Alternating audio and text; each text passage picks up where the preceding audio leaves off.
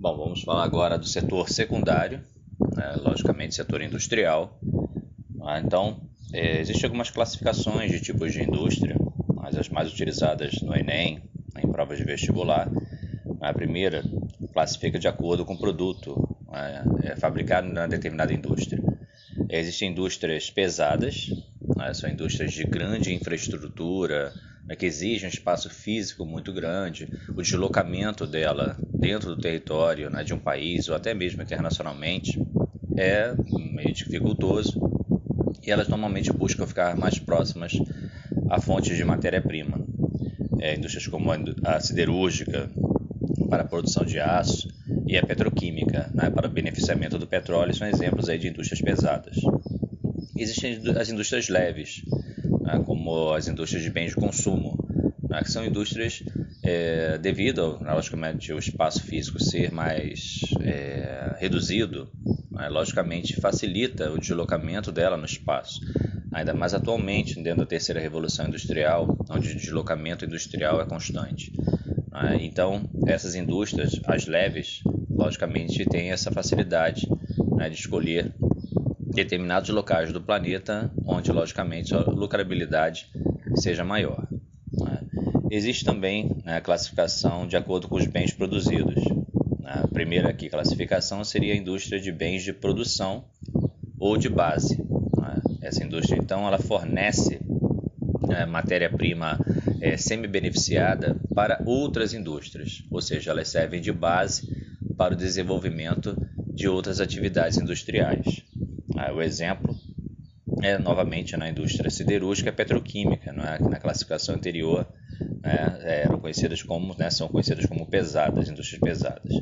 Ah, então, novamente, a siderúrgica né, com a fabricação de aço, ela pode fornecer esse aço para outras indústrias, como as de bens de consumo, não é? como a automobilística, para a produção de automóveis.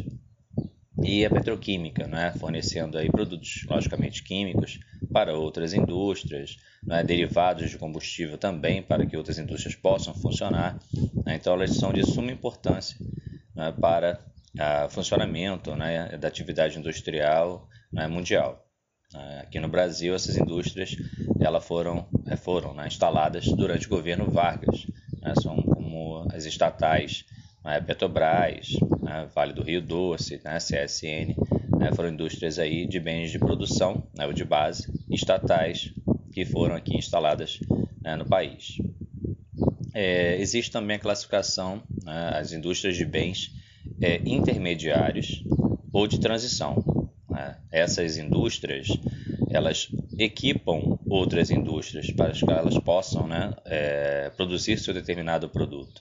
Então elas fornecem né, é, infraestrutura, né, maquinário. Né, você tem indústria, por exemplo, de fabricação de maquinários ah, como, por exemplo, né, das indústrias automobilísticas atualmente, existem aqueles braços mecânicos né, que né, substituíram né, quase que totalmente a, a, mão de obra humana. E esses braços mecânicos eles são fabricados por essa indústria de bens intermediários ou de transição. Né? Então, elas estão equipando essa indústria automobilística para que ela possa fabricar o seu produto. Né? Você também tem a indústria de peças, né? Logicamente, essas peças são fundamentais né, para que outras indústrias consigam né, produzir seus determinados produtos. Né? Você tem outro exemplo também, indústria é, têxtil. Você tem aquelas máquinas de corte, né, máquinas de tingimento, né? todas essas máquinas né, que são usadas em indústrias atualmente são fabricadas por essas indústrias de bens intermediários né, ou de transição. E a última, né, dentro dessa classificação de bens, né, nós temos as de bens de consumo, né, que são as mais conhecidas, porque logicamente pelo nome, não é, elas, o produto direcionado não é, é, é diretamente ao consumidor. Então nós temos exemplo, elas são subdivididas em duas partes, né, é, as não duráveis e as duráveis. É, tem essa classificação, logicamente, pela durabilidade dos seus, dos seus bens. Não é? As não, não duráveis, como alimentícia, a têxtil, né? Você tem uma indústria alimentícia aí que pode fabricar um extrato de tomate, né? um óleo de soja. Normalmente essa indústria, esses produtos têm um prazo de validade. Né? A indústria têxtil também, roupas, elas não têm uma alta durabilidade. Então por isso elas são classificadas aí a têxtil e alimentícia né, como bens de consumo não duráveis. É, e elas foram as primeiras indústrias a surgirem né, lá na primeira revolução industrial, essas indústrias leves ligadas aos bens não duráveis. E as duráveis, né, que são as mais amplas as mais conhecidas atualmente. As duráveis né, fabricam, é, por exemplo, né, é, como a indústria automobilística, a indústria de eletroeletrônicos, né, então fabricação de automóveis, né, fabricação de eletrônicos né, como televisão, né, geladeira, micro-ondas, ar-condicionados. Então essas indústrias estão mais presentes no cotidiano né, da, do consumidor, ou seja, é, os produtos fabricados, como eu disse, são direcionados diretamente para o consumidor e variam nessa classificação de acordo com a sua durabilidade. As duas classificações anteriores, né, as indústrias de bens de produção de base e as indústrias, de, as indústrias intermediárias ou de bens de transição, elas fornecem para outras indústrias, mas não diretamente para o consumidor. Somente as de bens de consumo, né, os produtos fabricados, são direcionados para a população em geral. Bem, vamos falar agora então é, das revoluções industriais, né? logicamente começando pela primeira revolução industrial, né? que começa no continente europeu, mais especificamente na Inglaterra. É, posteriormente vamos ver aí fatores que levaram ao pioneirismo inglês, é? mas é, entender logicamente não é? que dentro do, do capitalismo, né? do modelo capitalista, né? você tinha tem o período inicial, né? o capitalismo comercial, depois você tem né, a segunda etapa, que é o capitalismo industrial, né, que o pontapé inicial é né, a revolução industrial. Né, e nós temos hoje né, o capitalismo aí monopolista, né, que né, ligados a tecnologias atuais, na modernidade atual, que nós vamos ver posteriormente. Mas de início, dentro do capitalismo comercial, a fase inicial do capitalismo, nós tínhamos aí a burguesia mais focada na questão comercial. É? Os burgueses negociavam é? É, de seus países de origem para outros países do planeta, normalmente em áreas coloniais, enriqueceram muito com esse comércio internacional é?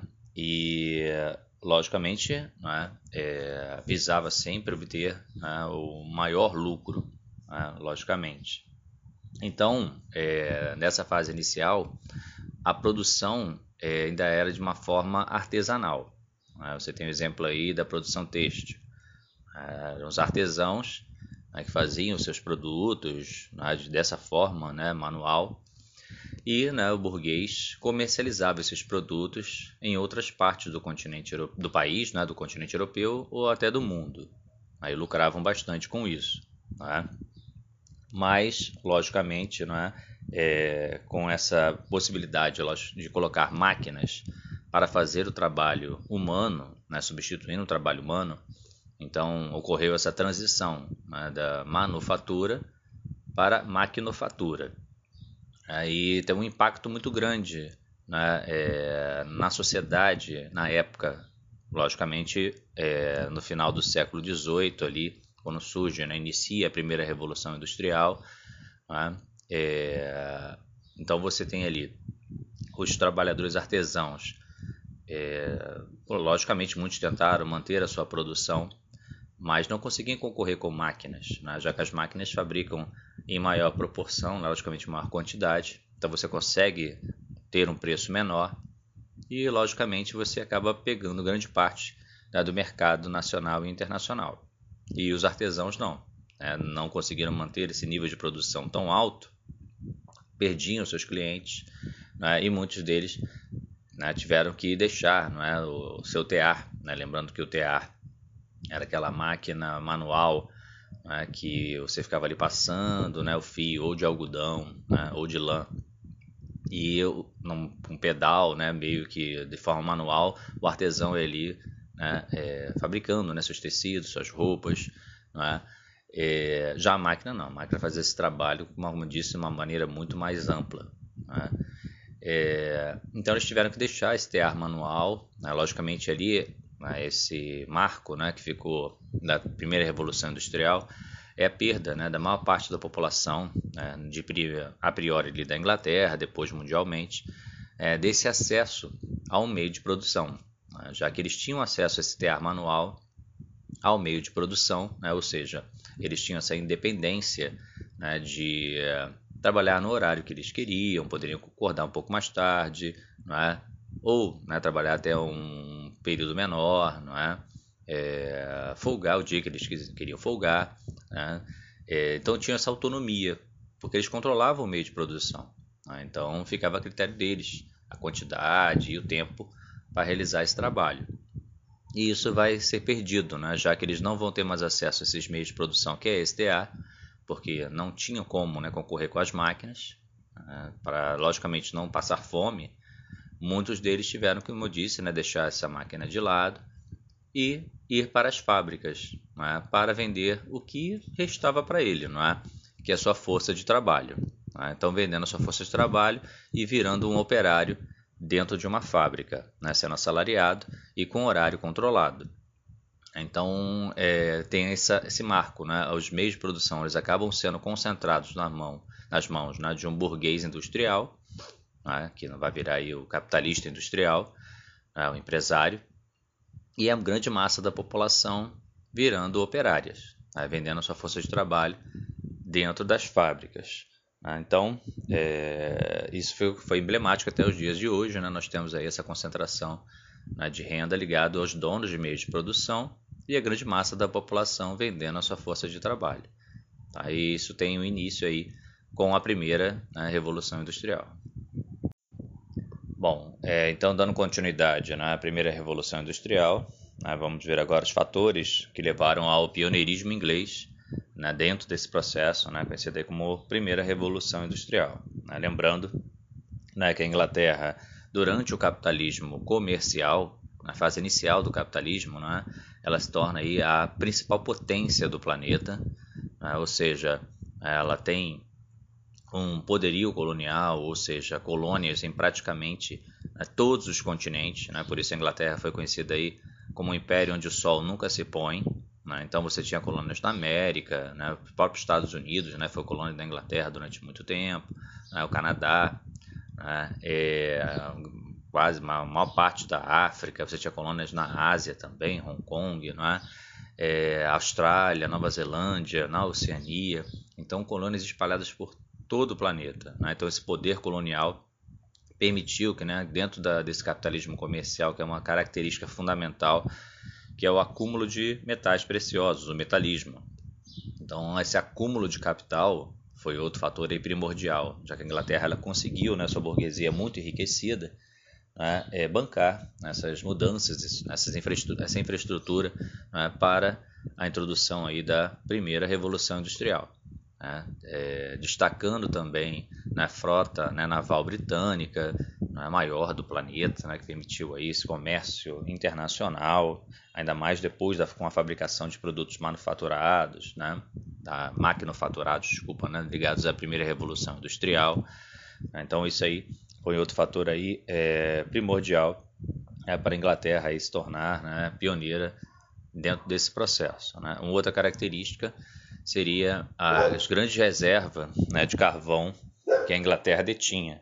A Inglaterra tinha gigantescas reservas de carvão mineral, que é a matriz energética da primeira revolução industrial. Né. É, e uma outra característica né, que é de suma importância para a Inglaterra se tornar pioneira dentro do processo de revolução industrial, né, da primeira revolução industrial, foi a chamada né, é, Revolução Gloriosa. A Revolução Gloriosa é, tem, dentre várias características, né, não só a manutenção né, do protestantismo dentro da Inglaterra né, e é, contra, logicamente, o catolicismo, né, que vigorava em grande parte do continente, mas de para, logicamente, a Revolução Industrial e para os burgueses né, da Inglaterra, o que é de maior importância foi a perda, né, a fim né, da monarquia absolutista na Inglaterra né? visto que né, os burgueses britânicos, dentro do capitalismo comercial, já enriqueceram muito, né, controlando a economia né, da Inglaterra. Mas, poderiam enriquecer ainda mais controlando a política, né, estabelecendo leis que logicamente seriam muito favoráveis para né, os burgueses britânicos. Então, nesse período, né, tem esse marco que transformou a Inglaterra é, em uma monarquia absolutista, né, passando para uma monarquia parlamentarista.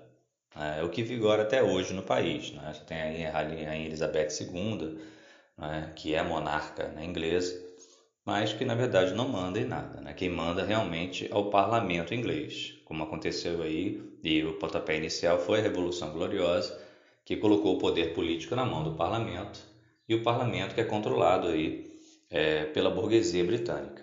Né? Então é eleito o primeiro-ministro, que é escolhido pelo parlamento, e esse primeiro-ministro é que passa a administrar o país. É, e logicamente começam na elaboração de leis que favoreçam né, a Inglaterra né, no comércio interno e o comércio externo. Né? É, dentre elas, logicamente, depois você está né, dentro das características da Revolução Industrial, né, a lei das enclosures, né, do cercamento dos campos, né, é, que foi fundamental aí para o estabelecimento né, da primeira revolução industrial inglesa né, e de inovações tecnológicas né, que foram criadas com estímulo né, de leis que permitiu que novos maquinários fossem criados, fossem desenvolvidos dentro da Inglaterra. Né. Então permitiu aí que né, durante aí a segunda metade do século XVIII a Inglaterra iniciasse seu processo de revolução industrial e fosse praticamente única dentro, né, no planeta, já que os outros países só começam os processos de revolução industrial apenas né, no século XIX, né, já que os grandes concorrentes da Inglaterra né, atualmente, né, seria Estados Unidos ainda era colônia inglesa, né, então vai passar ainda pelo processo de independência no final do século XVIII, né, a França ainda tem uma estrutura feudal né, visto que a Revolução Francesa também só acontece no final do século XVIII, né, ela também só consegue iniciar seu processo de revolução no século XIX. Então, grande parte da, da, dos concorrentes, você vê o Japão também, né? o Japão ainda estava no regime shogunato, muito ligado a uma estrutura de Idade Média. É, então, a Inglaterra dominou né? o comércio mundial, industrial, sozinha, né? no final do século XVIII, e só começa a ter concorrentes apenas no século XIX. Bom, dando continuidade à questão da né, primeira revolução industrial, né, nós vamos ver aí é, algumas características né, da primeira revolução industrial. Né, lembrando né, que a matriz energética né, da primeira revolução industrial é o carvão mineral. Vamos ver que depois ele vai ser substituído, mas permanece ainda até hoje o carvão mineral como sendo uma das principais fontes energéticas do planeta, principalmente para a produção siderúrgica hoje mas de início, né, nós temos aí o carvão mineral. Lembrando que a Inglaterra tinha né, imensas né, é, reservas de carvão mineral, que foi um dos fatores aí do pioneirismo da Inglaterra. Né. É, dentro, outra característica, logicamente, né, são as inovações tecnológicas né, que foram trazidas pela primeira revolução industrial. Lembrando né, que a Inglaterra, com a Revolução Gloriosa, permitiu né, um investimento maciço né, em desenvolvimento de novas tecnologias. Né? Tanto que né, uma das mais primordiais ali de todas né, é a invenção da máquina a vapor né, por James Watt, né, um escocês. Né, lembrando que a Escócia está dentro do chamado Reino Unido, está sob o controle da Inglaterra. E essa máquina a vapor, né, logicamente você utiliza o carvão não é, mineral, que vai é, de uma maneira meio sucinta, ferver a água ao aquecer, né, o carvão vai aquecer essa água, ferver e esse vapor d'água vai mover né, os pistões, é? mover essa máquina, e essa máquina conectada a vários teares é? vão movimentar esses teares é, sem necessidade de uma força humana. É, então ele consegue, é, de uma forma, uma escala gigantesca, mover vários teares e, logicamente, ampliar né, a produção têxtil. Lembrando que a indústria têxtil é a indústria de destaque é, da primeira revolução industrial né? É, principalmente movida a duas fontes de matéria-prima né, fundamentais, né, que é o algodão, né, amplamente cultivado ali é, na Inglaterra e nas suas colônias, principalmente nas suas colônias, né, e o a lã, a lã, criação de ovelhas, né, e obtenção da lã, e os maiores fornecedores do planeta, né, Austrália e Nova Zelândia, que também são colônias da Inglaterra, né, que vão fornecer essa matéria-prima para as indústrias inglesas. Né. E né, dentro da chamada, né, novamente, Revolução Gloriosa, né, você tem ali estabelecimento, como eu disse, né, com poder né, dos burgueses em cima do parlamento, a elaboração né, de novas leis, como a lei das enclosures ou do cercamento dos campos, onde as terras que eram ligadas à igreja é, é são desapropriadas é, e passadas, né, logicamente, para a mão desses burgueses da primeira revolução industrial, os burgueses industriais. Né, e a população, né, que antes ela vivia no campo, trabalhava nessas, nessa área rural né, e pagava seus tributos, né, como aparece muito em filmes aí antigos, né, que são cobradas aquelas taxas, os tributos, né, para essa população que vivia, né, que produzia no campo né, e pagava é, para esses nobres que controlavam essas propriedades, nobres normalmente ligados à igreja né, e à monarquia. É, agora não mais, né, então você tem ali as terras desapropriadas, é, não tem mais essa necessidade de produção ligada à policultura, né, outras atividades, não. Agora é apenas ou monocultura de algodão ou né, criação área de, áreas vastas de criação de ovelha para fornecer matéria-prima para a indústria, ou seja, a primeira revolução industrial ela tem esse marco, né, que antes sempre foi o setor rural, né, o campo, que era o setor principal da economia mundial. Agora não mais. Agora o setor secundário, o setor industrial passa a ser o setor principal e o setor primário se subjuga ao setor secundário, né, que é a indústria. Então, o que o setor primário vai produzir vai ser logicamente direcionado ao setor secundário. Tá? E, logicamente, se você tem uma propriedade, é? normalmente na época, né, os, né, os, nobres ligados, como eu disse, à monarquia, tinham propriedades gigantescas, onde várias pessoas, né, diversas pessoas moravam nessas propriedades, agora não mais necessitam né, para uma produção de lã ou uma é, plantação de algodão, não tem necessidade mais de uma propriedade, por exemplo, você ter lá mil, duas mil pessoas residindo nessas gigantescas propriedades. Agora não mais, agora mais 100 pessoas no máximo, você já consegue a manutenção daquela área. As outras 1.900 pessoas não teriam mais necessidade, então elas eram retiradas é, dessas propriedades e, logicamente, né, para não passar fome, né, ficar ali é, abandonadas nessas áreas rurais, elas se deslocavam para as áreas urbanas, né, já que as indústrias começam a chegar, né, o grande marco da primeira revolução industrial são a criação dessas fábricas, né, desses complexos industriais iniciais, né, e é, essa massa né, populacional vai para as cidades em busca de trabalho, onde acabam virando os operários, né, que nós conhecemos hoje, das fábricas. Né. Então, como eu disse, eles acabam vendendo a sua força de trabalho nessas áreas urbanas. Ok? Claro, né, ao chegar né, nessas, é, nessas áreas urbanas, vamos apresentar aí né, condições aí meio que é, polêmicas, digamos assim, em relação a essa estrutura, não só operária, mas também de vida nessas áreas urbanas que estão surgindo. Né?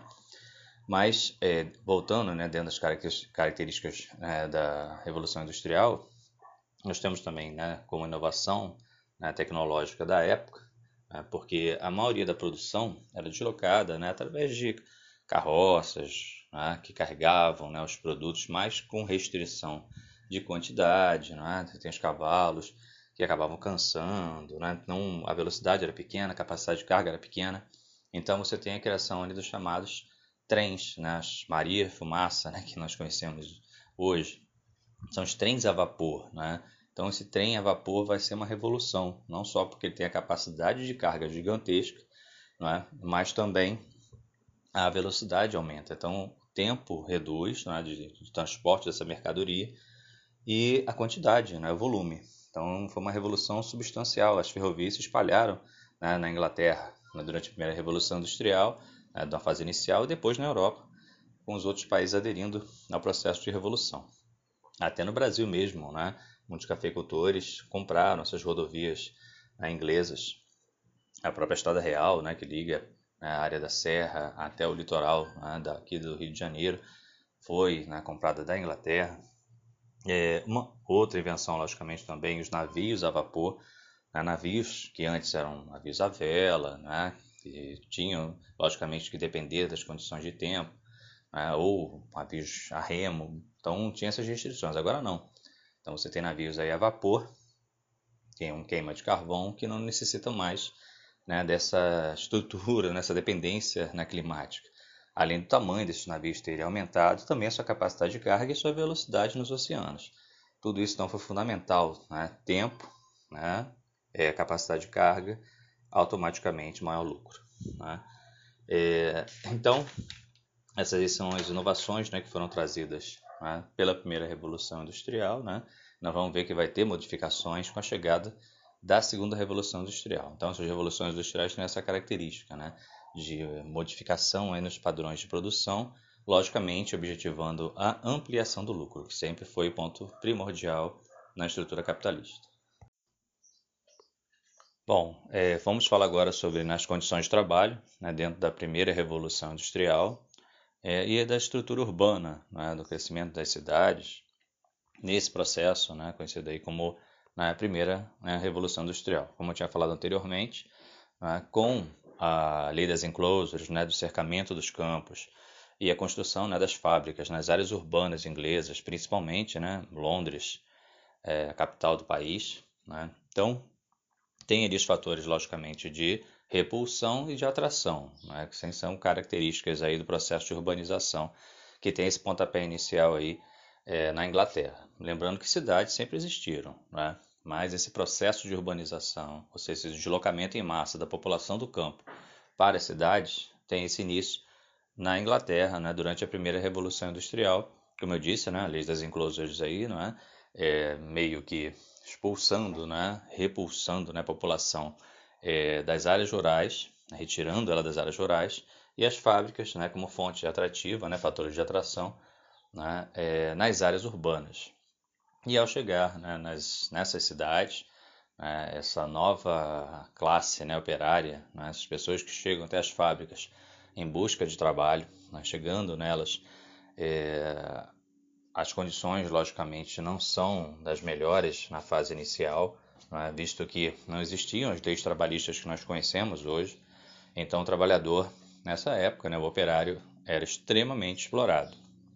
Então, eram jornadas de trabalho muito excessivas, né, poderiam chegar aí a 16 horas diárias, é, faixas salariais muito baixas. Né? Claro que isso tudo é, é uma consequência né, do mercado de mão de obra de reserva. Né? Você, o empresário, né, ao contratar né, os seus operários, é, mesmo, né, não, mas essas condições de salário, né, de tempo são muito extensas, logicamente, né, falar, se você não está querendo, logicamente você tem uma massa gigantesca de pessoas que querem né, essa vaga. Então, muitos se submetiam nessas condições, porque, logicamente, a procura né, por esses postos de trabalho eram muito superiores à oferta. Por isso, as condições tão precárias. Que isso é fundamental até hoje né, no sistema capitalista. Né, você ter uma procura muito maior né, por trabalho e uma oferta menor. Porque aí você tem uma redução de salários né, e das condições de trabalho. Então, como eu disse, né, chegavam às 16 horas de trabalho, né, em condições muito né, insalubres, né, com extrema insalubridade, ou seja, você dentro de uma fábrica né, com máquinas a vapor queimando carvão, o nível de fuligem era muito grande. Né, e esses trabalhadores, ao longo de anos trabalhando dentro dessas fábricas, né, gerava aí na Inglaterra uma expectativa de vida muito baixa, que gerava em torno ali de 35 a 40 anos, né, já que o pulmão dessas pessoas é, ficava totalmente intoxicado né, com essa, essas condições insalubres na fábrica. Não só dentro da fábrica, né, mas nas estruturas né, de Londres em si, a cidade em si, né, porque a cidade também eram cidades muito poluídas né, pelas chaminés das fábricas, né, jogando fuligem. Então, isso, como eu falei, esse nível de insalubridade hoje, né? Você tem leis aí relacionadas à insalubridade, você tem adicionais de insalubridade nos salários que não existiam antes. Aí a questão também de periculosidade. Muitos acidentes dentro das fábricas, né? que hoje, logicamente, tendo esse tipo de acidente, as pessoas também recebem adicionais de periculosidade e caso aconteça um acidente grave, a pessoa também pode se aposentar né? devido a esse tipo de fator. Né? É, Na época, logicamente, não. As pessoas eram simplesmente dispensadas e uma nova era contratada. Ah, então, é muito preocupante, logicamente, as condições de trabalho desses operários ingleses no início da Revolução Industrial. Mas os problemas também não ficavam restritos à fábrica, dentro da fábrica, mas também nas áreas urbanas de Londres, já que essas pessoas que chegavam nas cidades não tinham acesso à moradia né, e os salários eram muito baixos para arcar né, os custos com áreas mais nobres da cidade né, ou até mesmo áreas de classe média. Então eles acabavam morando em áreas conhecidas como cortiços. Começam a surgir em Londres né, imensos cortiços, que é uma característica aí da primeira revolução industrial, né, áreas urbanas precárias, construções precárias, com restos de madeira, né, não tinham saneamento básico, esgoto corria pela rua, não tinha acesso à água né, tratada, então muitas doenças se proliferavam, não é, como cólera, né? O cólera foi um dos surtos aí que atacou né, a população na época, né? então é, condições aí extremamente precárias, né, que hoje, logicamente, depois de anos, né, com vitórias aí trabalhistas né, e processos aí de melhoria das condições é, urbanas e sociais nas cidades europeias, que isso foi sanado. De início não. De início você tinha condições muito similares que nós vemos hoje em países subdesenvolvidos, né, é, que aconteciam na Inglaterra no início né, da primeira Revolução Industrial. Claro que muitos operários vendo isso, né, se enxergando como iguais, né, explorados de maneira homogênea, né? É, criou-se, né, é, movimentos aí como o mais famoso, o movimento ludista. Né, o movimento ludista, muitos operários juntos invadiam as fábricas, quebravam as máquinas, né, porque acreditavam realmente que as máquinas eram ocupadas pelas suas condições de vida, mas que na realidade é o próprio sistema capitalista, né, os empresários é, que exploravam essa mão de obra né, do, desse trabalhador. E a partir dali, né, começa ali o pontapé inicial do surgimento né, de sindicatos e de lutas né, pela qualidade e melhoria das condições de, de vida, né, não só dentro das fábricas, mas também nas áreas urbanas que cresceram. Né? É, Londres, por exemplo, né, saiu de uma população ali em torno de 100 mil habitantes né, no início do século XVIII para, né, mais ao final do próprio século XVIII, chegando a um milhão de habitantes. Ah, e, é claro, grande parte dessa população vivendo nessas áreas extremamente precárias, aí, os cortiços né, das cidades inglesas.